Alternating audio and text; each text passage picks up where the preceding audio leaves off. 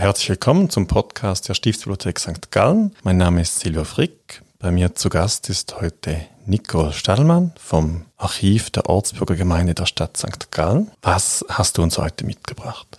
Ja, hallo Silvia, ich freue mich hier zu sein. Ich habe drei Originale mitgebracht aus dem Stadtarchiv. Ähm, es handelt sich um eine Königsurkunde, um eine, ein sogenanntes Memorial. Es wurde im Vorfeld von einem Vertrag un, ähm, verfasst und zwei Zeichnungen. Sehr schön. Wir haben vorhin, um die Situation kurz zu erklären, vorhin gemeinsam diese drei Dokumente in die Ausstellung im Gewölbekeller integriert. Da gibt es drei Vitrinen, wo wir jeweils das Vergnügen haben, äh, wirklich ausgewählte Dokumente des Stadtarchivs zeigen zu dürfen, die ein bisschen die Geschichte der Stadt im Zusammenhang mit der Geschichte des Klosters illustrieren. Besonders farbenprächtig das zum Kreuzkrieg, diese beiden Blätter, die wir da angeschaut haben, das Blockhäuschen für die Stadtmauer. Was, was ist das für ein Dokument? In welchem Zusammenhang wurde das erstellt? Mhm. Ja, du hast es erwähnt, die wurde im Zusammenhang mit dem Kreuzkrieg gezeichnet von einem, höchstwahrscheinlich von einem Geistlichen, Hans Jakob Scherrer.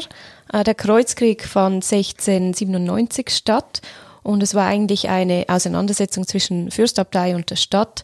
Eigentlich für uns heute aufgrund eines ganz banalen Streits, der sich entwickelte während verschiedener Prozessionen. Aufgrund dieses Streits hat sich die Stadt für den Kriegszustand gerüstet und wollte investieren in vor allem in Abwehr, militärischen Ausrüstungsgegenständen für die Abwehr. Mhm. Also ein Konflikt zwischen katholischem Kloster und reformierter Stadt der mm, wohl lange vor sich hingärt, nicht? Und irgendwann plötzlich so ein bisschen ausbricht, virulenter wird, da bereitet man sich vor. Und du sagst, er wurde wirklich auch geführt, dieser Krieg. Geführt wurde er nicht, nein, man bereitete sich nur vor, man klärte mit den Waffen sozusagen. Ähm, Schlussendlich fiel aber kein Schuss, Gott sei Dank, weil Stadt und Fürstabtei ähm, sich an drei Orte gewandt haben, an Zürich, Luzern und Ausserrhoden, die dann vermittelt haben zwischen den beiden Streitparteien. Und so konnte eigentlich ein Waffengang verhindert werden. Ähm, der Konflikt brach aus Anfangs Mai und Anfangs Juni konnten dann die Truppen wieder abgezogen werden mhm. auf beiden Seiten, ohne dass ein Schuss gefallen wäre.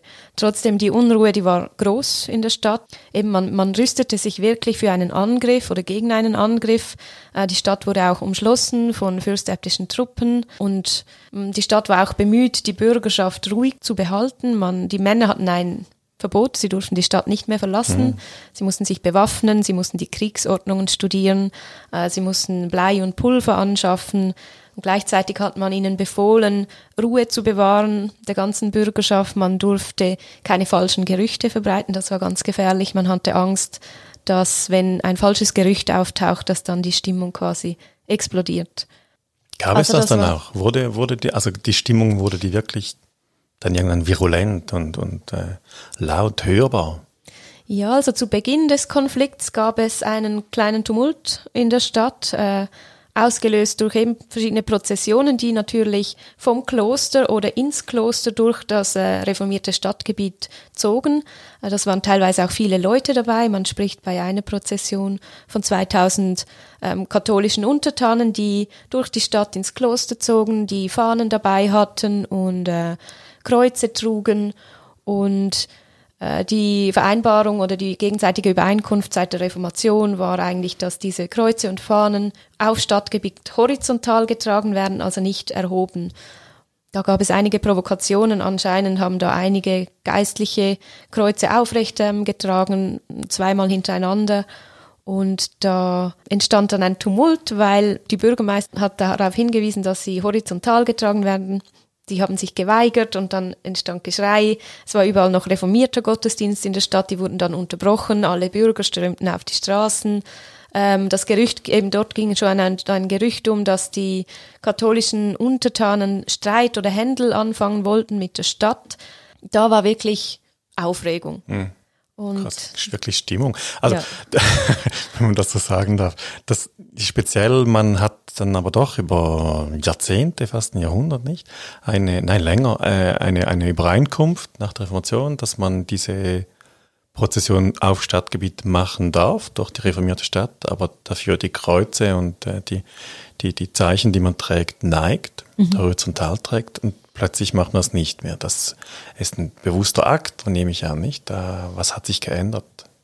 Ja, das ist ähm, schwierig zu sagen. Man hat äh, vorhin hat gerade Abt, der Fürstabt Leodegar Bürgisser wurde neu ins Amt gewählt. Ob das etwas mit seiner Amtseinsetzung zu tun hat oder ob man vielleicht auf Seiten der katholischen Untertanen einfach wieder mal schauen wollte, wie weit man gehen konnte oder ob das Einzelne waren, Geistliche oder dann mehrere Untertanen, das weiß ich nicht, wie sich das genau abgespielt hat. Also in den Quellen wird genannt ein Geistlicher, ein Prediger, mhm. aber ein Einzelner, der ähm, ein Kreuz aufrecht trug. Nach der Prozession hat sich die Stadt bei der Fürstabtei beschwert aufgrund dieses Vorfalls und dann fanden zwei Tage später gleich zwei Prozessionen durch die Stadt ähm, statt.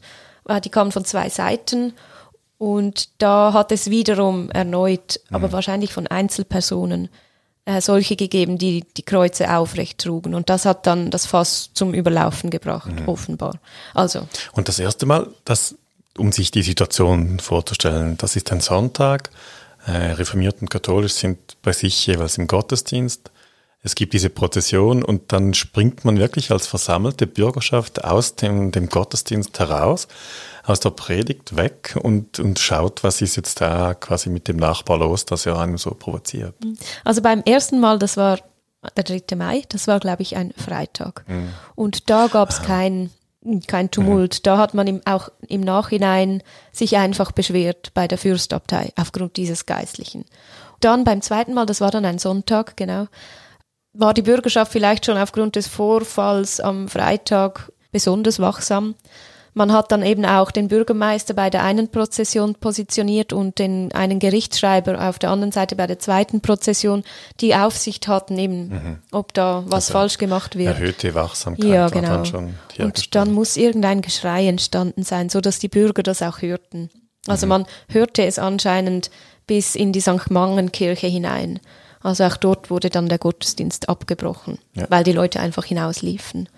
Also zu Beginn steht eigentlich ein hochsymbolischer Konflikt. Wir kennen das aus den letzten Jahrzehnten zum Glück nicht mehr so intensiv, vielleicht aus Nordirland nicht, weil man äh, mhm. äh, auch durch quasi die fremden Gebiete zieht mit mhm. den eigenen sage mal Hoheitszeichen, ist ja auch ein bisschen Demonstration, äh, vielleicht von durchaus auch weltlicher Macht, nicht nur ähm, quasi geistlicher Standpunkt, den man da wahrnimmt.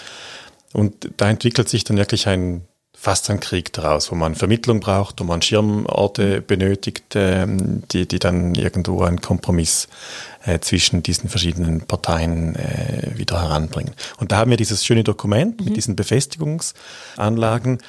Wurde dann auch wirklich gebaut oder ist das nur eine Planung, wo man quasi mal loslegt und schön aquarelliert und äh, ja. spanische Reiter malt? Also es wurden Wälle aufgeschüttet, das weiß ich. Es wurden auch die schon bereits vorhandenen Befestigungen auf der Stadtmauer wurden kontrolliert und äh, wo nötig wieder repariert und instand gestellt.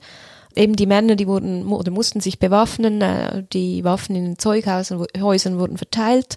Und eben dieser Hans-Jakob Scherrer, der war zuständig für die Verteidigungsanlagen der Stadt, der hat dann auf die Schnelle versucht zu organisieren, dass sich die Stadt noch besser wappnen könnte. Und das waren vor allem eben spanische Reiter, hatte man oder schuf man an. Mhm.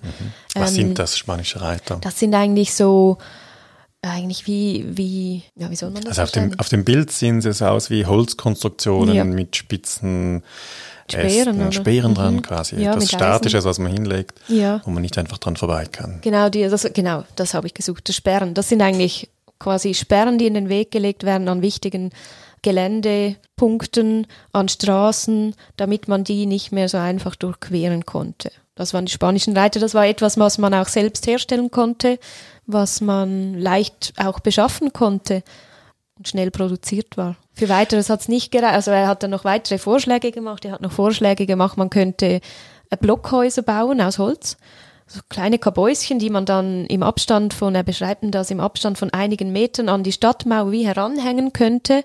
Ähm, in dem hat dann ein Mann Platz mit, ähm, mit Sicht und Schieß, Schießscharte. So hätte man die Stadt noch weiter verteidigen können. Er hat auch vorgeschlagen, im Stadtgraben Holzpalisaden zu errichten als weiterer Schutz. Also das waren eigentlich relativ einfache, einfach zu konstruierende Maßnahmen. Auch eben Wälle wurden aufgeschüttet ähm, an strategischen Orten solche Dinge. Und da hat er eben dann auch gezeichnet und mit neben den Zeichnungen mit Notizen auch erklärt, was man anschaffen müsste, wie man es nutzen könnte, in welchen Abständen die montiert werden könnten, etc. Mhm.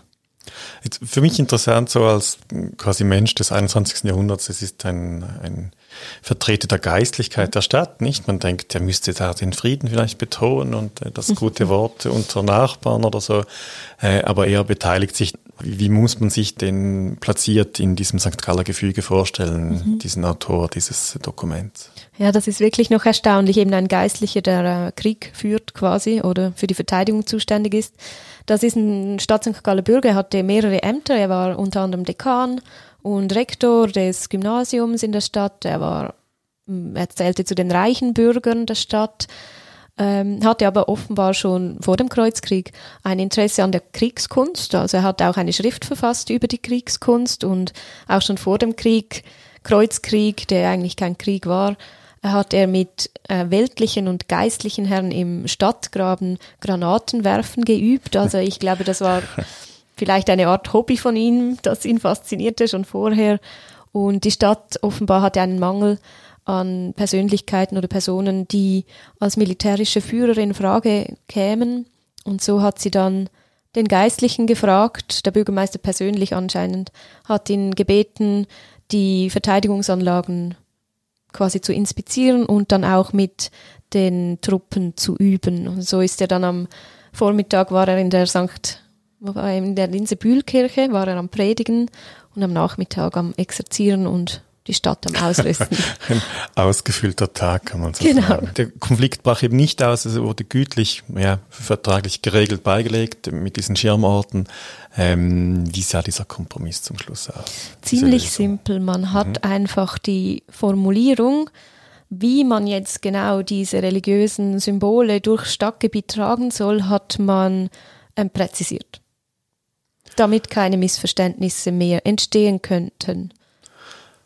Okay, das klingt nach einer guten Lösung. Ähm, wir werden vielleicht bei einem anderen Mal äh, mehr dazu hören, ob das äh, dann wirklich äh, die nächsten Jahrhunderte ähm, funktioniert hat oder ob dieser Konflikt vielleicht auch virulent in der einen oder anderen Form immer wieder vorgekommen ist. Mhm. Jetzt ist es speziell, das bunteste Dokument ist ein kriegerisches Thema. Vielleicht gehen wir zu diesem Memorial über, mhm. dieser Vorstufe zum Vertrag. Das ist das andere, ein sehr schmuckloses Dokument, hat man so, wenn man das andere daneben hält, das Gefühl. Was, äh, was liegt da vor uns? Ja, also du hast recht, es ist ein sehr schmuckloses äh, Dokument. Es ist im Zusammenhang mit einem weiteren Konflikt zwischen Fürstabtei und Stadt entstanden. Und es ist eigentlich eine Schrift, die eben im Vorfeld des Vertragsschlusses äh, verfasst wurde. Wir haben im Stadtarchiv eine ganze ähm, Kiste voll mit diesen Vertragsverhandlungen. Es geht um den sogenannten Rapperswiller Vertrag von 1650 der von den Schirmorten der Fürstabtei, also von Zürich, Glarus, Luzern und Schwyz, verhandelt wurde. Ähm, sie, diese Orte fungierten als Schiedsrichter zwischen der Stadt und der Fürstabtei. Und die Verhandlung fand eben in der Stadt Rapperswil statt. Deshalb wird der Rapperswiler Vertrag genannt. Ursache oder Ursprung für, für diese Vertragsverhandlungen waren Klagepunkte der Stadt gegenüber der Fürstabtei. Und dieses Memorial ähm, enthält alle städtischen Klagepunkte gegen die Fürstabtei von der Stadt, ihr Argumentarium und auch noch Hinweise auf rechtliche Grundlagen. Also es ist eigentlich ein juristisches Argumentarium der Stadt, das an Zürich gesandt wurde. Also das ist, man sieht das Dokument, es ist kein Entwurf, es enthält keine Streichungen, es ist eine Reinschrift, also insofern ist es, ist der Inhalt schon von der Stadt besprochen worden, man hat das geprüft und dann schön niedergeschrieben und das steht auch auf dem Titel. Äh, das wurde dann an die Stadt Zürich gesandt, damit die Stadt Zürich als reformierter Ort die Argumente der reformierten Stadt St. Gallen kennt und ihre Anliegen vertreten kann dann in den Verhandlungen in Rapperswil. Also die eigenen Schirmorte werden alimentiert mit den eigenen Argumenten quasi. Das ist üblich. Ja. Gibt es, weißt du das, gibt es die Gegenstücke auch? Es gibt ja die andere Partei dann, müsste man, äh, wo liegen die? Liegen die auch noch irgendwo vor vielleicht? Sogar? Die müssten vorhanden sein, sollten, wahrscheinlich im Stiftsarchiv. Mhm. Ähm, auch die Fürstabtei wird sich vorbereitet haben auf, mhm. diesen, auf diese Verhandlungen. Man nennt das teilweise auch Instruktionen. Instruktionen sind ähm, Anweisungen an Verhandlungspartner, die dann vom Rat vorgeschrieben bekommen, dieser und dieser Punkt möchten wir so und so und so gelöst haben, das sind so unsere Argumente, vertretet die bitte. Das sind aber nur, Instruktionen gehen nur an eigene, mhm. eigene Verhandler. Und wenn die Sache an einem Schiedsgericht gegeben wird, dann versendet man eben häufig Memoriale oder andere Schriften. Und ich denke, da wird in der Fürstabtei genauso viel Material vorhanden sein. Also wir haben noch weitaus mehr, wir haben noch Zusammenfassungen von den Verhandlungen. Also dieser Schiedsspruch, mit dem war die Stadt eben nicht zufrieden. Mhm. Äh, man hat wirklich noch Jahre später gesagt, äh, da wurden wir übervorteilt. Wir haben vier Schirmorte der Fürstabtei. Zürich ist reformiert.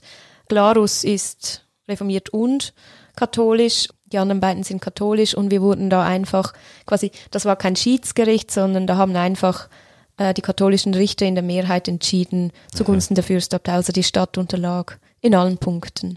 Und man hat sich da wirklich vorgenommen seitens der Stadt, ein solches Schiedsgericht in Zukunft nicht mehr zu akzeptieren, sondern dass man das vor ein eidgenössisches Schiedsgericht stellt, das ähm, paritätisch besetzt ist. Und wie wäre das der Weg? Den würde man einfach bekommen. Äh, man geht ja nicht durch die Instanzen in dieser Zeit, die man das heute macht, bis man beim Bundesgericht landet und es ist ganz klar, zu welchem Gericht geht man mit welcher Frage. Es ist äh, viel komplizierter, bis man dann die Richter für solche Fragen und eben die Zusammensetzung der Gerichte überhaupt erst bestimmt hat. Mhm. Ja, man hätte anstelle ähm, der Schiedsorte auch wirklich an die Tagsatzung gehen können, mhm. wäre halt einfach schon eine quasi Stufe höher ähm, weshalb man das so nicht gemacht hat und diese Schi Schirmorte eigentlich als Richter auftauchten, kann ich so nicht mehr eruieren. Wahrscheinlich würde man das ähm, herausfinden, wenn man diesen ganzen Aktenberg durcharbeitet. Mhm. Äh, da sind noch viele Informationen vorhanden, also auch viele Briefe, die zwischen Zürich und St. Gallen ähm, hin und her geschickt wurden im Vorfeld. Da hat es wirklich äh, eben auch Instruktionen dabei, dann Zusammenfassungen, die äptischen Antworten haben wir teilweise auch, also mhm. die Repliken auf die Klagepunkte der Stadt. Also all dieses ähm, Verhandlungsmaterial, dieses unbearbeitete Verhandlungsmaterial im Vorfeld, bis dann überhaupt dieser Vertrag unterschrieben wurde, das ist extrem spannend auch für Prozessführungen in der Frühneuzeit, mhm. wie das ablief, für Kommunikation zwischen Parteien. Also da ist wahnsinnig viel Material vorhanden, die einen tieferen Einblick in die Verhandlung geben als dann eigentlich der Vertrag, der fertige. Und der Vertrag wäre dafür, aber ich habe ihn nicht mitgebracht, ich habe mich eben deshalb für das Memorial entschieden. Der Vertrag wäre natürlich repräsentativ, der würde schöner aussehen, wäre auf Pergament mit Siegeln, äh, Siegelbändern aus Seide etc. Aber eben das Spannende ist das, was vorher geschieht. Mhm. Vielen Dank für das schöne Dokument und die Erläuterung dazu. Ich merke, man könnte erstens mal viel weiter forschen in diesem Konvolut an Dokumenten, das noch da liegt, du nix. Und äh, das Zweite ist, wir müssen irgendwann ein anderes Mal wahrscheinlich noch einen Kollegen des Stiftsarchivs einladen, wenn wir ein solches Dokument haben und uns ein bisschen vorbereiten darauf, mhm, dass unbedingt. man da die verschiedenen Stimmen und Seiten, auch der Überlieferung, mhm. ähm, heute würden wir wahrscheinlich über die Inhalte nicht mehr streiten, sondern quasi über die, die Form und wie wir es zusammensetzen könnten, dass wir so ihn auch mal einladen. Jetzt das dritte Dokument, das ist nun wirklich ein repräsentatives, ein großes mit einem Siegel dran. Nicht das bunteste, was ich schon sehen durfte aus eurem Bestand, aber die Herkunft, die hat es in sich. Ja, man sieht es äh, dem Dokument an. Es handelt sich um eine Urkunde und an dieser Urkunde dominant ist vor allem das große Siegel. Siegel sind da dafür, das ist eigentlich wie die heutige Unterschrift in einem Rechtsdokument. Also Urkunden enthalten meistens das sind Verträge, sind eigentlich die heutigen Verträge und besiegelt, rechtskräftig werden sie mit dem Siegel. Die Siegel verweisen auch schon immer aus, auf den Aussteller und wenn wir ein so großes Siegel sehen, dann ist es klar, das ist eine sogenannte Königsurkunde, die wurde vom König oder vom Kaiser ausgestellt. Äh, man sieht das auch, wenn man die, den Siegel betrachtet, es stellt den thronenden Herrscher dar. Äh, man hat, er hat in der einen Hand das Zepter und in, den andre, in der anderen Hand der Reichsapfel, also die Insignien seiner Herrschaft. Würde man das Siegel umdrehen, her wäre dann auf der Rückseite der Reichsadler, das Zeichen des Heiligen Römischen Reichs. Also man kann vom Siegel auf den Urkundenaussteller schließen, das ist äh, Kaiser Sigismund. Die Urkunde wurde 1434 ausgestellt. Jetzt hat äh, diese Urkunde nicht der Kaiser selbst geschrieben, Ähm, auch die Urkunde selbst ist sehr, sehr schön geschrieben. Das stammt aus der königlichen Kanzlei. Das waren professionelle Schreiber. Und in diesem Fall wissen wir sogar, wer diese Urkunde ausgestellt hat, also geschrieben hat. Das war Kaspar Schlink. Man sieht das, ähm, diese Notiz auf der rechten Seite bei der Plika. Die Plika ist der Umschlag ist auf der rechten Seite eine, ein Kanzleivermerk angebracht, nennt man das. Und dort steht, im Auftrag äh, des Kaisers habe ich, Kaspar Schlink, diese Urkunde verfasst, frei übersetzt. Mhm. Ähm, es ist auf Latein, dieser Vermerk. Kaspar Schlink war der Kanzler von Kaiser Sigismund. Er hatte in Leipzig studiert und war eigentlich der engste Berater auch und oberster Beamter des Kaisers. Also ein zusätzliches Moment der Beglaubigung oder der Autorität, wenn auch er seinen Namen quasi in dieser Verwaltung ja, nein. hinschreibt, oder? Wie viel muss ich das verstehen? Nein, es ist mehr, wie wurde die Urkunde ausgestellt. Mhm. Also die hat Kaspar Schlink okay. ähm, geschrieben und dann eben mit dem Verweis auf Geheiß, mit Wissen des Kaisers ist diese Urkunde ausgestellt. Das ist eigentlich quasi der Hinweis an den Empfänger, dass der Kaiser da einverstanden ist. Mhm. Mhm. Nebst dem, dass das kaiserliche Sieger dann mhm. drauf ist. Äh, was wird verhandelt in diesem Dokument? Ja, ein spannendes Thema, virulentes Thema. Ähm, es ist ein sogenanntes Verspruchsrecht für die Rheintaler.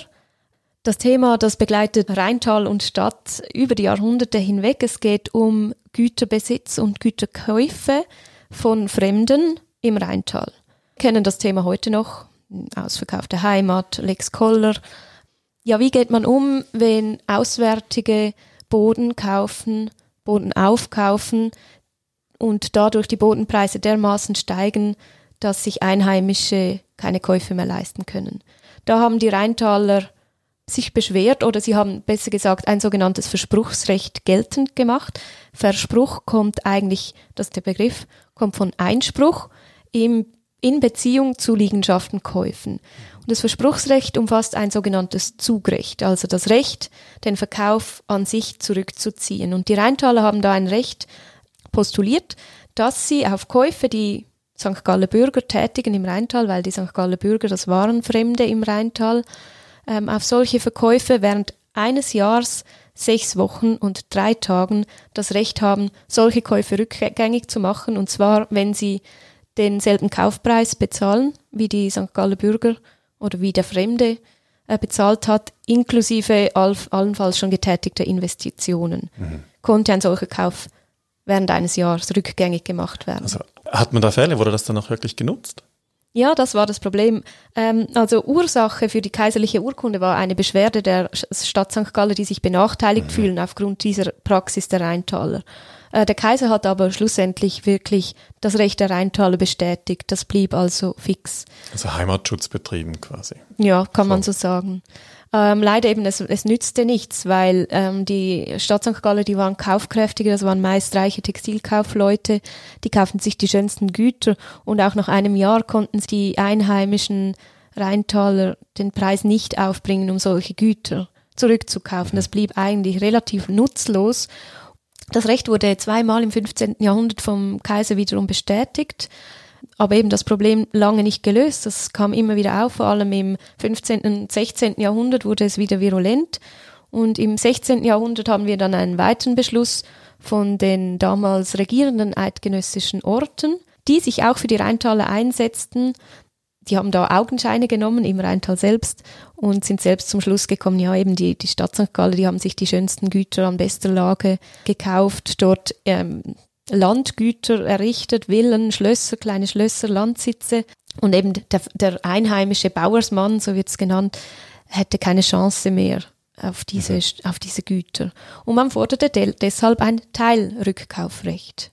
Also dass man auch innerhalb einer gewissen Frist nur Teile des gekauften mhm. Bodens. Und sich das dann so könnte. leisten könnte. Noch zwei Fragen zur Präzisierung. Was, für, wofür braucht ein St. Galler Bürger, ein Wohlhabender, ein Stück Land und ein schönes Haus im Rheintal? Mhm. Sommerfrische? Ja, sicher, okay. ein wichtiges Stichwort. Ja, und vor allem also das äh, größte Grundherr, deshalb überhaupt der Zusammenhang, größter Grundherr im Rheintal war die Fürstabtei mhm. St. Gallen, also das war fremder Boden und der Fürstabt musste auch immer die Einwilligung geben für den Kauf solcher Güter durch St. Galler. obwohl es fremdes Land war, war es für Stadtbürger sehr attraktiv, aus mehreren Gründen. Einerseits, wie du gesagt hast, Sommerfrische.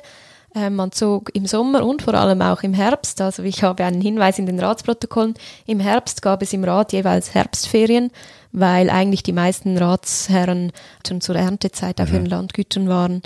Man ahmte den adligen Lebensstil nach, eben also Schlösser wie Altenklingen, äh, da, da, da, sieht man ja die Schlossarchitektur, mhm. diese adlige Lebensweise. Man konnte Feste feiern im katholischen Umland. Es war einfacher als in der reformierten Stadt. Man konnte Musik haben, tanzen. Schlittenfahrten dorthin unternehmen, also sehr repräsentativ. Gleichzeitig war aber auch wirklich die landwirtschaftlichen Erzeugnisse waren wichtig. Man hat vor allem Wein angebaut, aber auch Korn, Most. Ähm, ist überliefert, dass, dass diese St. Galler Bürger, die ließen die Landgüter in ihrer Abwesenheit durch Rheintaler Bauern bewirtschaften mhm. Und wir haben einen Vertrag überliefert, der dann wirklich extrem genau auch vorschreibt, dass nach der Ernte alle dort erzeugten Güter in die Stadt geliefert werden zu diesen Familien. Also das war eine, eine Art von Selbstversorgung. Also man hatte wirklich auch Interesse an diesen landwirtschaftlichen Produkten.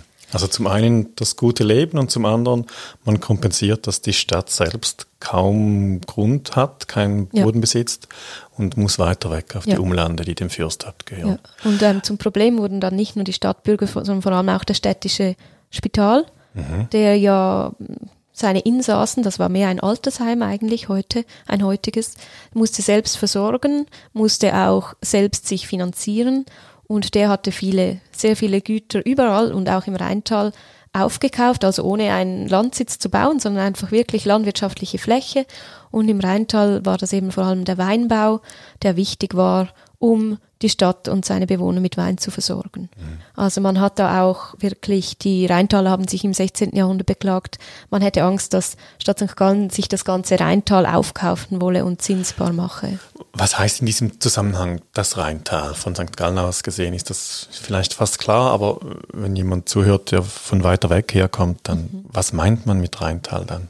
Ja, also das Rheintal, das waren so vor allem so die sogenannten Höfe. Das war, das war Marbach, Balgach.